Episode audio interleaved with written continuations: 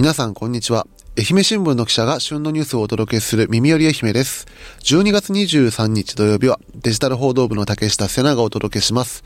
今週も先週に引き続き育児会をお届けしますのでぜひお聞きください。今回はですね、まあ、前回も若干触れましたけど、外食の話、そして育児でもう一つのあの、まあ、お悩み事と言いましょうか、テーマとなり得るお菓子について語っております。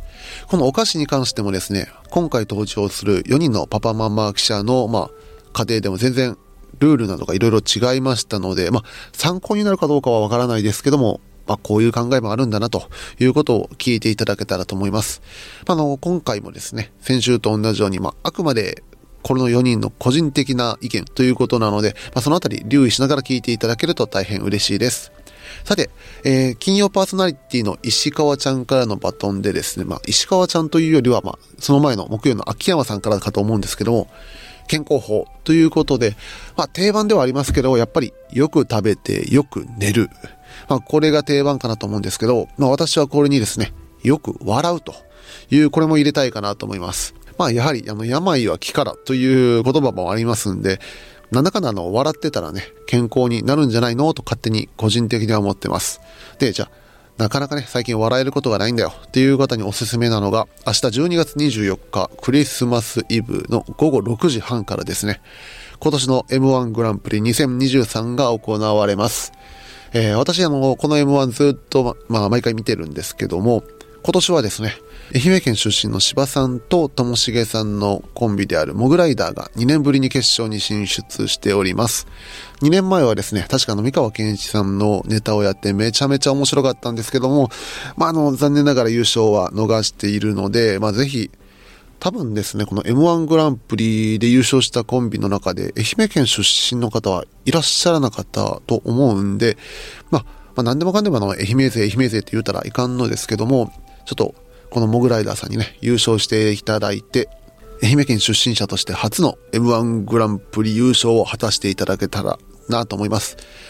ということで、あの、健康のために笑いたいという方、またこのモグライダーを応援したいという方は、また明日午後6時半から一緒にテレビで応援しましょう。もしかしたらこの育児会もですね、子育て中の方からするとあのあるあるばっかりであの笑えるかもしれないので、まあこちらで笑っていただくのもありかもしれません。それでは早速本編に行きましょう。ここでコンパクトシティ八幡浜市についてちょっと売りを出すと、えっと、私、八幡浜に在住なんですけど、もちろはいんマクドナルドもスタバもないんですけどね。あ、マックもないんやったっけ？はいない。ない。何もないわけではない。非常に暮らしやすいこの八幡浜市。ぜひ皆さんに移住を考えてほしいんですけれども、はい。歩いて、市内中心部に住んでいればですね、うんこう市役所でうん、なんかこう青年会議所とか、なんかもうすべてこう歩いて徒歩圏内なんですね。青年会議所青年会議所に歩いていくことあるか会議所とかね、うん、歩いていけますね。あそこのうちから歩いていけます。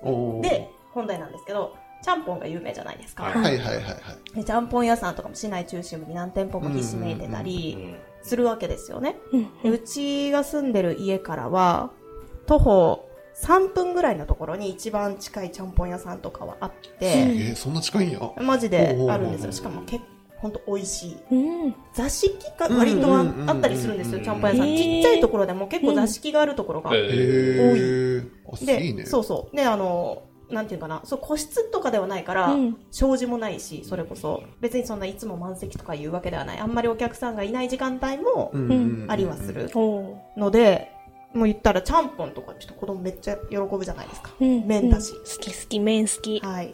八幡浜、子育てに優しい街です。うん。あっどうですか？たかい麺のところに怖くて子供まだ連れて行けてない気がする。え、えどういうことですか？なんでえ、ですなんか、やけどが危ないってこと？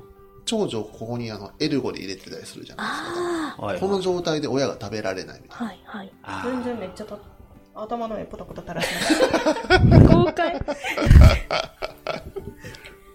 そう、よ、よく、あの、うちの妻と話すのが、なんか、なかなか子供できてからラーメン食べれてないよねみたいな話はしてましたけど、そんなことはなさそうですね。子供が自分で座れるようになったらあれですけどね、うんここに抱え、お腹に抱えてってなると確かにちょっと厳しかったかもしれない。背中。うん。しょううん背中どうですでも、それ座れなくない？おんぶしたまま。えでも座敷やったらいけるってこと？立ち食いラーメンとか、立ち食いラーメン？うん、そんな感じ。いけることないですか？背中って案外いいですよ。いまだにあのエルゴを背中でやったことがない気がするエルゴの真髄は背中ですよ。抱っこ紐も背中で使ったことないですね。あそうなんや、あうん。そんな方がいらっしゃる。やっぱえ？あ育児って十人十色やなと今。うん。うちも抱っこ紐あんま背中で使わんかったな。嘘。めっちゃ面白い。めちゃくちゃ使ってました。そのもう昭和の母ちゃん並みに。後追いが激しかったんで。はいはいはいはいはい。はい抱っこじゃないとダメな時期が、かれこれもう半年以上あったわけですよね、ん0歳代後半から、なんならまあ生まれてからずっとですけど、うん。でもご飯の準備とかも、うんその言ったバウンサーでもダメ、触れてないと泣き続けるみたいな状態がしばらく続いてたんで、うんもうずっとおんぶできるようになってからは、あおんぶってこんなに便利なんやみたいな、泣きそうになるくらいうんおんぶが最高。何するにしてもおんぶ。新聞取りに行くにしてもおんぶ。ご飯作り作ってる間もうぶ。ん。買い物の時もちっちゃい頃とかだったらダサいけど、両手使いできるんですようね。んうん。あれってもうおんぶだったら体の前半分が自由って、うんうんうんめちゃくちゃ奇跡的なことなんですよ。はいはいはい。抱っこ族の赤ちゃんを抱える母からすはいればねはいはいはい何でもできるわけですよ、ここ。両手が使えたら。うん。特に料理料理系よね料理系も大変だ今ね、確かに抱っこじゃできないですしし、。まあ、洗濯とかもそうですし、干す時もそうですし、あまあやっぱ十人十色ですね。まあ当然その使わないといけないという、全く決まりはないんですけど、そうですね。うちの場合はそうだったんで、みんな通る道かと勝手に思ってましたけど。まさかの今のところここではマイノリティいやー、やばい。びっくりした。そうなんや、おんぶしない人いるんや。ぜひまあ、挑戦されてみてくださしないかない。いや、めっちゃ便利ですよ、ほんちょっと子供の顔見えないの若干不安になったりする。ああその親から見えないってことが。はあはあはあはおん。あぶすると。はいはいはい、なるほど。今多分うちをおんぶにしたらん。めちゃめちゃ殴られそうな気しかしないか。それは子供にようん、るかな？だけだけのお子さんは結構あの、なんかバイオレンスな感じなんですか？なんか今これまた奥様に言ったら怒られるかもしれませんけど うちの妻靴の上のあたりがちょっとあざになってるんですよ。寝てたらうん。1歳の長女があのエアコンのリモコンであの妻の顔パあー、厳しいな。不意打ち。うん。なんか笑顔でやってるらしいので、はい。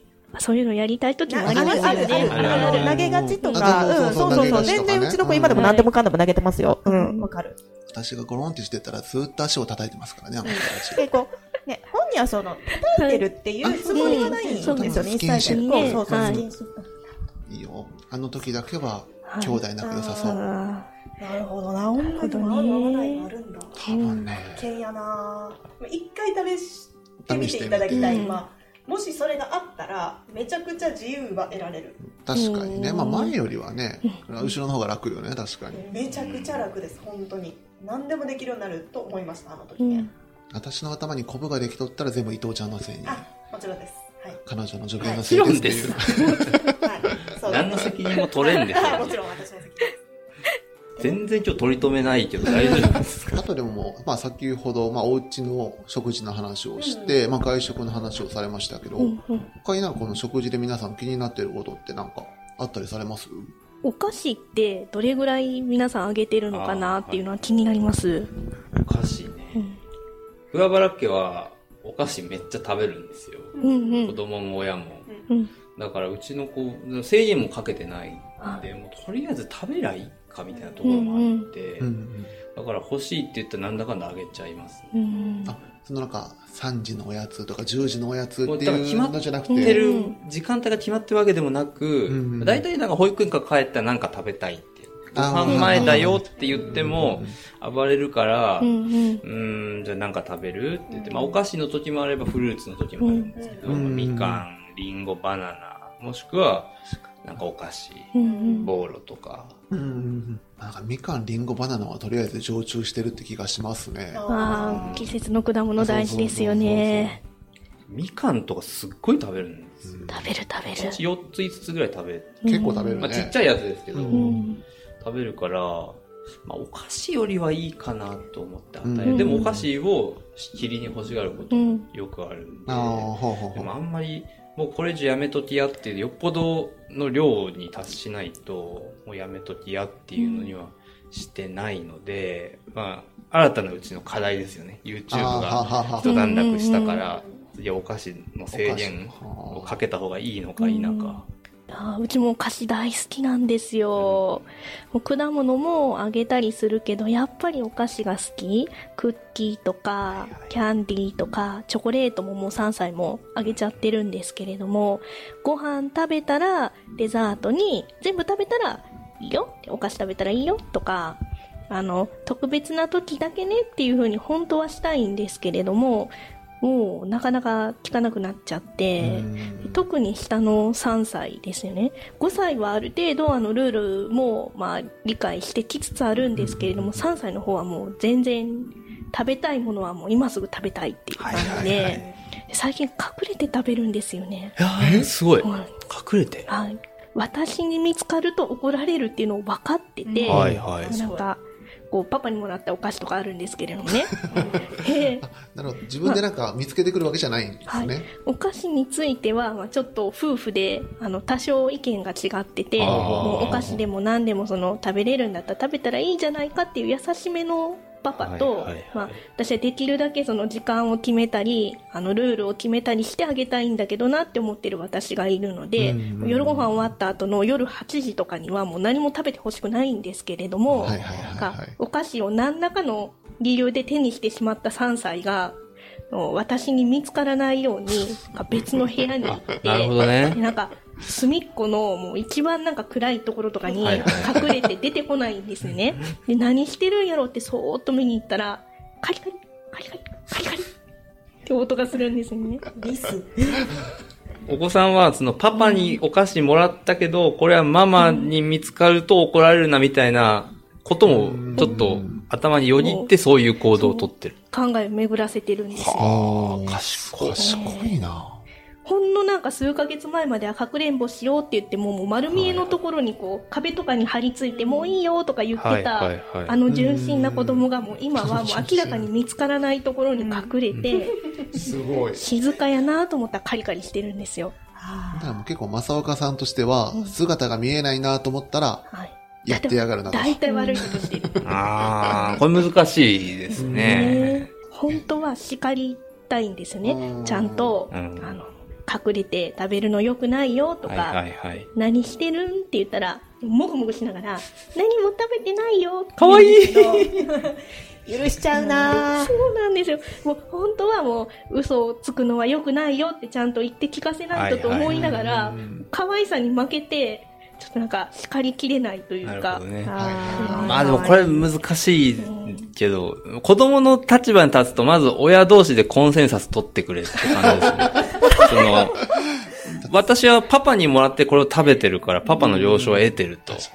そうですよね。そこからですね。だから、まず親、両親で見解を統一してくれ、という気も、それはね、子供の立場からするとね。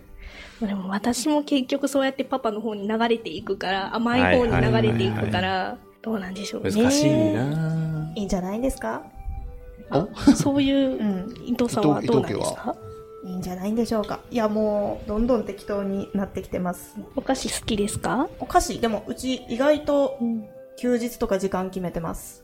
の、あの、保育園と同じパターンですね。朝、なんとなく1回。うん。あで、あ昼、なんとなくお昼寝終わった後にはいはい1回。はいはい。っていうのもなんか、めっちゃ食事の食いが悪い時期があって、はい。はい。やはい。っぱりそれって、その夕方ちょっと遅めとかにうん、そのうん、おやつ食べた時なんですよね。で、あげなくて、やっぱりお腹空いてたら子供食べるんですよって、こう誰か、保育士さんか誰かかなに言われて、うん。もう空いてたら、もうなんか絶対にそれ食べるんで、もうそれ言ったら、はいはそう食べさそうとこっちはするじゃないですか。うんうんいやでももう食べさそうとするよりかはお腹を空かせるのが一番だって言われてて、特にその夜ご飯前とかですよね。うんもうなんか頑張って本当夜ご飯までなんとかこはいはいはい。う我慢させたはいら、うん結構やっぱり食いが良くなる。はい全然はい違うんですよね。うんうんけどまあまあ結構、とはいえ、別に制限してるわけじゃないんですよ。休みの日とか、一緒に夕方クレープとか食べに行ってて、平気で1個丸々、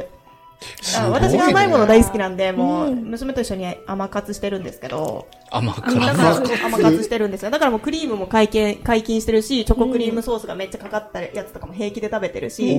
その別にその辺は敏感に制限してるわけじゃないんですけど、うんうん。クリーム食べた日はしっかり晩ご飯食べない。あうん。あ、しかもまたクレープとかの腹持ち良さそうやしね。そう、もうしっかり食べないですから、うん。なんかそういうからくりをこうちょっと、あやっぱそうなんだと思ってるので、うん。なんかまあうん。平日とかね、こうまあちゃんと食べさせたいなと思ってる時とかは、やっぱ頑張って我慢させたりする時もあるけど、そのお菓子の種類種類、はい種類に関しては、丸々のチョコはあんまりあげてないけど、うんうんまあそれ以外は、そこまで制限はしてなくうんって、うんうん特にその辺を、その、神経質にはなってないですね。うんうんうん。けどまあ、真逆、ある意味真逆なのが、たけしたけ。あ、そうう。ちはもう食べ、家で食べないっすね。マジでお菓子す食べてないと、伺ったら詳しく聞きたい。もう家、お多分おやつで毎回あげてるのが、基本バナナ。とへ。バナバナナはおやつに入りますか？ババナナってゼロ、はいあと離乳食の時に喜んでたあれですよね。大好きですよ。うちの子供、うちのお坊ちゃまは、あとなんかあの、一口サイズのチーズ。うん。はいはい。ベビーチーズ。あ、そうそうそう、みたいな。ああれ、あれ二つとか食べて満足げにしてますね。ーそれ、それはでも一応、なんていうのかな。その、親の意向として、うん。あえてやっぱり甘いものはここまで、こう、と、ね、あの、取らせてないっはいはいてはい。いうか考え方でもありますよね。それは確かにありましたね。うん一応意識してるんですよね。最あんまりお菓子を与えてないっていううん与えて。ないというのもありますし、そもそも多分うちの家がお菓子がないんですよ。あの、親、親があんま食べないんで。ああ大人も食べない。そう。やけん、あの、逆になんかたまに妻とちょっと夜食べようかなっていう時は、本当数何ヶ月かに、あ。はい一はい。回買うか買わないかとかそのいうごく稀なんですねお菓子が。それは子供に隠れて食べるんですか？あ、それはさすがに、正岡さんのお子さんみみたいに。あ、そうそうそうそう。部屋の隅っこで部屋。の隅っこで、いや、我々はちゃんとど真ん中でも、彼らが寝た後に、うん。でも大人のお菓子、大人がお菓子を食べないというのはまあ、それは個人の自由なんでいいんですけど、大人のお菓子と子供のお菓子って違うじゃないですか。特に幼児の頃ってボーロとか、なんかそのうん子供用のお菓子みたいなのがあるじゃないですか。うんそれをはいはいはいそのこれまで買ってこなかった理由っていうのをちょっと知りたいです。うちの長男はなくてよかったし、その、た出先にもバナナを持っていってた。うんすごいですすごいね。つまり、あれですか、あの、うち、僕だと子供がある程度物食べるようになったら、お菓子とかたあげたら喜ぶかなと思って、ポンポンポンポンお菓子を買って与えたりしてたんですけど、そういうのがなかったあ。、それがなかったですねね。買ってもなんか毎回言ってるお米棒っていう、うんうん。お米でできたシャリシャリ食べれるやつとかを、あ。はい。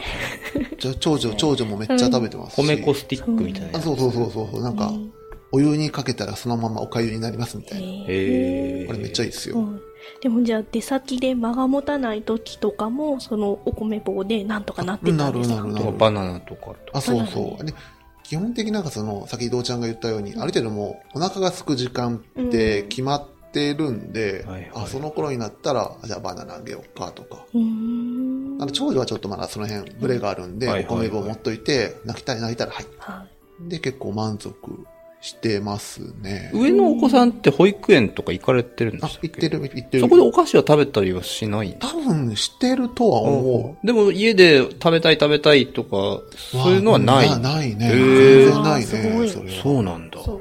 うん。今なんとなくこの3人がはた、はてないっぱい、あの頭の上にこう抱いてるのわかります？最近気づいたのが、長女の今の生活の様子を見てると、うん。長男がだから特別穏やかだったんだなっていうのが、えーちょっと最近分かり始めてほうほうほう。きて、なるほどな。ああ、そうか。はいはい。いわゆる、うん。その、うん。この前取材させてもらったね、その、うん。幼児さんいらっしゃいましたけど、うんと一緒、その、言ったら、あまり気、気性が楽ないかあら、そうそうそうそう。くれーとかそういうのもないし、その言ったらお腹の空いたなと思った時にバナナどうぞって言ったらもぐもぐ食べてあそう満そうそうそう足してくれるみたいな。うんあ、すごいいいでですすねね。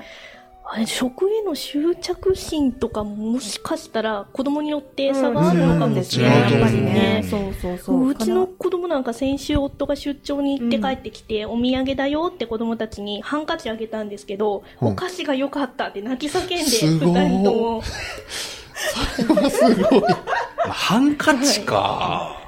ハンカチいいじゃん、可愛いじゃんって言ったけど、お菓子が良かった、お菓子が良かったって泣いて、旦那さんの表ショッ情、ク受けてました旦那さんの表情、ショック受け取った。だからまあ、そう、子はい供のタイプには、今すごくなんかちょっと納得できました。なんかその違う気がしますね。さ、もう3歳もおそらく近いのに、うん。ほとんどその、ね、砂糖がかかってない系のお菓子を得ずに、そうね。あんま食べてないね。3歳になうるん人間がこの世にいるんやと思って、本当にびっくり。いや、もう、その、一回味を覚えたら、うん。こうめっちゃ欲しいってなるのかなと思ったんですけど、なんか話聞いてたら保育園で食べてるけど、うん。だ特に家ではってことだったから。たまに例えば、あの、親戚一同集まるときとかに行ったときに、じゃあ、あの、子供用のカッパエピセンとか、持って行ってあげますけど、じゃあ、それを食べてから、あと、あれが食べたいってぐずることとかは、本人の性格なんでしょうけど、ないっすね。スーパーとか行ってお菓子売り場の前と、まあ、通んないんですかね、あんまり。あ、でも、存在を知らない。でもあの、スーパーの、まあまあ、これ多分あの、戦略なんでしょうけど、絶対レジの近くに、お菓子があるじゃないですか。避けられないで、そうですよ。。で、うちも、まあ、行くわけですよ。そしたら、私がレジ並んでると、長男はトトトトトって、うんうん。あの、お菓子売り場に行って、そこにアンパンマンのコーナーがあるんですよね。はいはいはいで、アンパンマンの画像が流れてるんですよ。はいはいはい。あそれをずーっと見てまあした。、お菓子よりアンパンマンの目的なんですというのは、その、動いてるアンパンマンに、はいはいはいそう、興味が津々おで、菓子売り場っていうのはそもそも認識してるんですか？確かに普段から一切取らせてなかったら、そそうれそうそうそうがお菓子っていう認識確かがにそうかない。多分ないんじゃないかなという気がしますし、で。まあ一応そのレジ終わって帰るよって言ったら、普通にもうそこからスーッと一緒に帰るんで、お利口さんですね。極めて気性が穏やかな。いや、もうバナナなんか記憶が薄れる10から前に飽きましたし、ね。いや、もううなんか今とかもそう。いや、なんかたまに食べる。たまにちょっとおもむろに寝る前とかにバナナ食べるわみたいな感じで食べてますけど、その普段からね、うんおやつ的なね、感覚でバナナとかってバナナ食べるって言ったら、え、みたいな。バナナ？みたいな。うちバナナの消費量半端なく多いですよ。いやまあ当然ね、そう、離乳離乳食の時からね、うん。あの赤ちゃんの初めてあげた時はこんな美味しいものあるんですか？みたいな反応をしてくれてましたけど、そうか。じゃあ、上のお子さんもバナナで多分満足すなの。う、ごいなん。満ね足してる。これが僕のあナンバーワン。そうそうそう。そう。他のも美味しいけど、僕はバナナがあればそれで幸せみたいうん。まあ、あとはもう普通フルーツですよね。あの、リンゴとかみかんとか、そっちの方が多分好きそうな感じな。ですね、これ。それはなんかいいなただすごいなと思いました。だでもこの戦略がなんか長女に通じるかどうかがあ非常に未知数。それは未知数。で、多分もしも長女がお菓子食べ始めたら、うんそれを見て長男が自分も欲しいってなる可能性はあるかなって気がしてますね。りそうですね。3歳前にしてバナナで満足か。バナナ満足してます。バナナとお茶。お茶お水。茶、カルピスくれとか言わないんですか？リンゴジュースがいいとかないですか？あったら飲む。けど、普段は何も要求してこない。で会った時は恐ろしいぐらい飲んでいますね。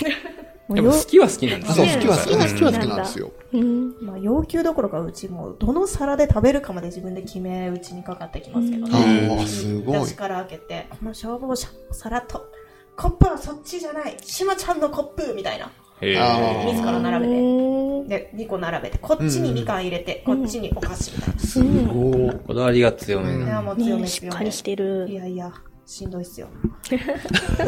本当にしんどそうな顔今。いやいやいや。だからまあ、様々だなと思いました。すごい。まあでもそのね、ままで満足してるんやったら確かに無理にね、うん食べさすものでもないし、ねね、あの、うんバナナが好きなんやったら全然それで。全然それでいいよねね。いいと思います。うん、と思います。いつまでその、むしろそのバナナおやつを何歳までいけるか、いけるかうんチャンス、チャンス。チャレンジチャレンおジ、チャレンジ、それ、それ、それ。それ。見守っていきたいと思います。予想しとこあ何歳でう。うん。要求してくるか。3歳3ヶ月、竹下家の3歳3ヶ月や。竹下家の崩壊はいつ来るか。一気に来ますよ。言っときます。怖っ。いや、4歳では。わからんけどね。でも、バナナで満足してしまったらもうそのまま。確かに、たまにん子供っておるもんね。そうそうそうそう。なんかお菓子あ買ってあげるよって言われても、うんいらうんみんたいなねっていう子もいるでもし。一つ、こ鍵なのが多分今年の年末年始。あある程度大きくなっうんて、はいはい親戚一同がたくさんいはいはいて、多分ね、喜ぶと思ってお菓子とかも買ってきますよね。さあ、ここに行った時に彼がどういう反応をするかっていうのがちょっと楽しみですね。来年もバナナでいけるのか、はたまたお菓子になるのか、バナナカステラをよこせというのか、うん。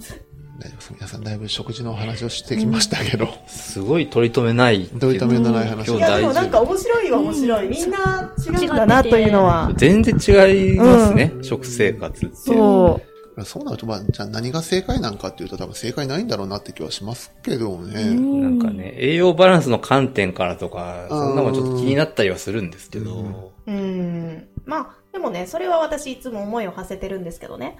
少し前の昔、ね、50年前とか100年前とか1000年前はこうだっただろうなってこおう、ー本当に思って自分を鼓舞してます。そうですね生。きるんですよ。何食べても。食のハードル上げすぎると親が持たないですもんね。持たないし持たないんどいですもんね。持たない。みんな頑張ってる。うん。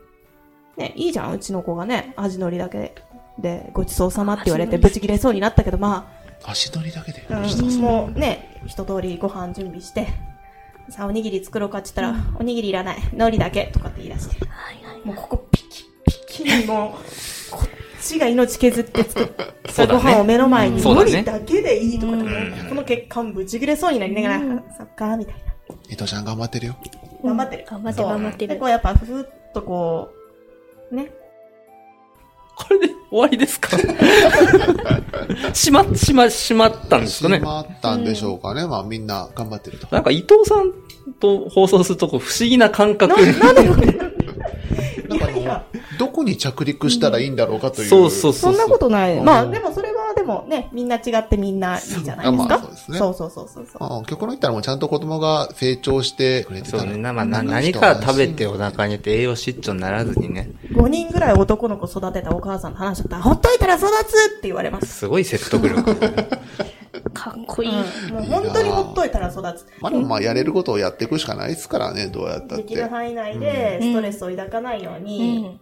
やればいいとう思います。ん。本当にできる範囲内で、できるだけ笑顔でねっていう感じですよね。でまあ利用できるものはさっきのあの、時短テクじゃないですけど、うんいろんな調理器具も使ってというところでしょうからね。でまあ今日話したような内容は、あの、愛媛新聞オンラインのアメハレ育児ノートなどで書いてますし、育児の悩みを切り口にしたニュースなども公開してますので、またそちらも見ていただいたらと思います。それでは皆さん、いろいろと盛り上がりましたが、ありがとうございました。ありがとうございました。ありがとうございました。竹下さん編集頑張ってね。はい、エンディングです。エンディングも先ほどのメンバーでやっていこうかと思うんですけども、まあもういきなり来週のパーソナリティへのバトン行こうかと思うんですけど、年内最後の年内最後そうですね。放送の週ですね。25、まあちょうどクリスマスから始まる週ですけど、伊藤さんなんかうん。来週のパーソナリティとか、スポーツ部の角屋に聞いてみたいことってありますか？あ、角やんですか？子供の頃にもらって一番嬉しかったクリスマスプレゼントなんだい？あ、まあ確かにちょうどクリスマスですからね。え、伊藤さんは何でした？任天堂 DS。あ、それいつ頃？あー、いつそれ DS だからまあ小3、4とかです。?DS は小3、4ではなかったちゃうやろ、よ。多分。小3、4じゃない？我々同い年だから、あれだけど、小3、4の時はゲームボーイカラーだったもん。アドバンスが出たぐらいだよ。あ、アドバンスだ、アドバンス。あの、この横のやつ。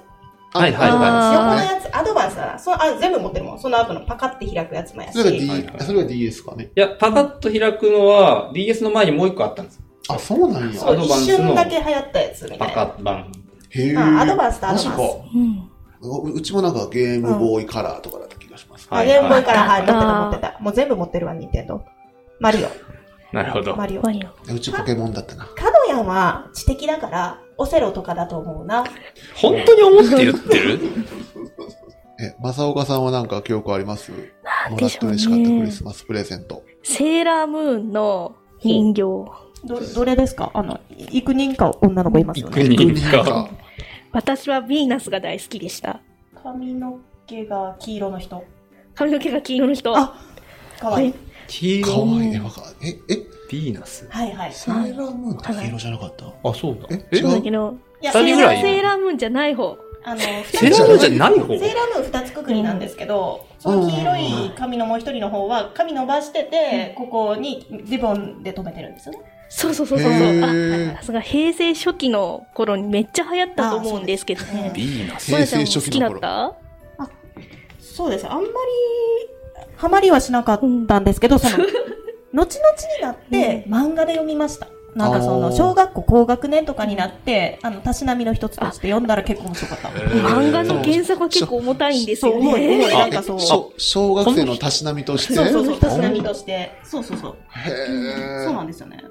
ーで、これのプレゼント嬉しかったと。が嬉しかったと。で、今の子供はプリキュアを欲しがってる。これがもう平成と令和の違いかなと思ってます。ああ、え、なんか、自分のイメージだと、結構、まあ、セーラームーンもありましたけど、女子の方って、あの、シルバニアファミリーとか、え、あったね、ありましたね。ありましたね。あんまりピンときて赤い屋根の大きなお家持ってない。あ、ました。そうそう、持っとったはいはいはい。なんかそっちを買ってる、そっちもなんか結構あったイメージがありましたね。赤い屋根の大きなお家ね。うん。他にもあるでしょあ あるんでしょ赤い。いやそれしか言えん、んのか。私もあんまり助けられない。その先は詳しくなくて。松岡さんは、そうあの、シルバニアとかよりは、セーラームーン持ってなかったシルバニアは。な何歳ぐらいの時？幼稚園ぐらいだった。はいはいはいもう今でも覚えてる。嬉しかったから。伊藤ちゃんさっきからうなずいてるけど、どれも共感してないでしょ。いや、そんなことない。いや、ほんと、ほんほんと、本当にセーラームーン読んだんですよ、うん原作で。原作とアニメは違うんで、そう。そのアニメは小さい女の子がわーってうんなって、原作はちょっとこう、大人のへ女性でもこう、ず、ずしっとくるような重たい系の、ストーリー。面のね、うん人すごいかっこいい。仮面の人、人 タキシード仮面ってやつ。多分、はいはい。そう。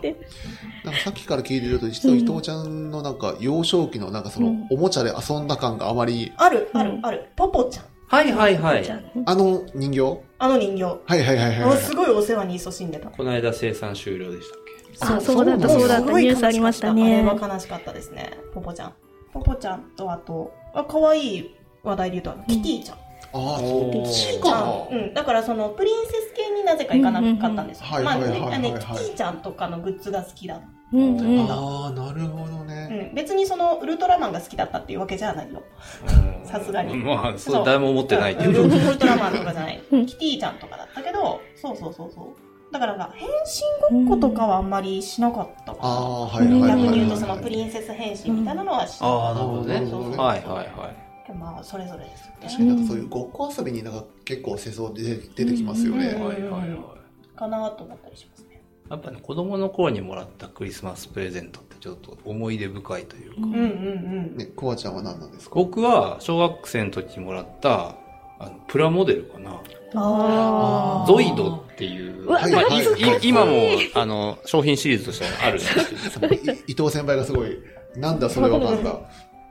ゾイドっていう、こう動物をモデルにして、こう戦闘ロボットみたいになってあそうそうて、そうそで、それのプラモデルがあって、ウルトラザウルスっていう、これは、これは大きな、でっでかいやつね。っかいやつをクリスマスに買ってもらっう。うん。て、まあ当時は、ああの、そう、子供でそれが大好きだったんでカラトミーさんのおもちゃし。まあ、買ってもらったというか、サンタさんが持ってきてくれたんですけど、うん。へ結構ゾイドってあの大きいので値が張りますからね。うん。そう、でもね当時は多分ウルトラザウルスで5000円ぐらいやったんですけど、うん。今はちょっと多分、おもちゃの値段全然様変わりして、うんへそのゾイドも、ちょっと今大人向けの展開があって、うん。本当のプラモデルとして本当にこう、ハイグレードなモデルのやつがいっぱい出てて、それをちょっと僕買っちゃって、作らずに置いてるんですけど、あ、大人になってから大人になってから最近の。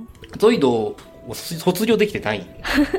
一箱7000円とか8000円とか。結構いい値段するよね。それが3つ4つ家うに買って満足して作られてないやつがある。ならまたあの自分のクリスマスプレゼントに買っちゃう感じですか？いや、もうそれは。見つけたら買うみたいなあー見つけたら買うんだ大人の力でね。ざ大人の財力はいはいはい、そうね。でやっちゃうんで、まあでも子供の頃はもうそのゾイドうんがもうほんと大好きだったうんから。それが覚えてますね。うちはもうあの、ミニ四駆のうんコース、ちっちゃいコースが届いて、めちゃめちゃ嬉しくて、なんか走らせまくってました。はいはあー弟たちと一緒にやってとかしてましたね。なるほどな。い。え、武田さん弟さんがいるんですか？うち、そううち3兄弟なんで、あ、そうなんですか？全く似てない3人組。へえ。それはミニ四駆楽しそうですね。うん。兄弟でやると。でやったら問題があって、はいミニ四駆ってあの、電池で動くじゃないですか。はいはい。そしたら、電池の奪い合いになるんですよ。そそれは、電池いくつかです。人数分はないんですか？いや、なんかあるんですけど、やっぱあの、充電してるわけですよね。あで、どれの充電が一番できているかをめぐる。また多分、それの方が早いと思ってるんですよ。うん一番充電できているのが。それを奪い合う。あ兄弟兄弟がいる場合のね、はいはい、そうですよね。もちろん長男が一番いいうん電池を奪って。俺のが早いぞと。はいはお前らなんて、へみたいな感じをやってましたね。い。嫌なお兄ちゃんやな。そんな兄貴がいるらしいですよ、この世の中には。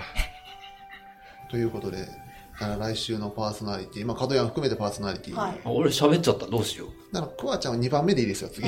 ああ、他にね。他にね、うんちょっと思い出に残ってる、小学校の頃の。まあ、小学校、子供の頃のクリスそうですマスプレゼンねト。。うん。角屋の回答に期まあ大待やな。人になってからでもいいけど。まあまあ、そこはあの問わないということで、はい。思い出に残っているクリスマスプレゼントということで、お願いできたらと思います。それでは今日は皆さん、いろんな話聞かせていただきありがとうございました。ありがとうございましたありがとうご。ざいました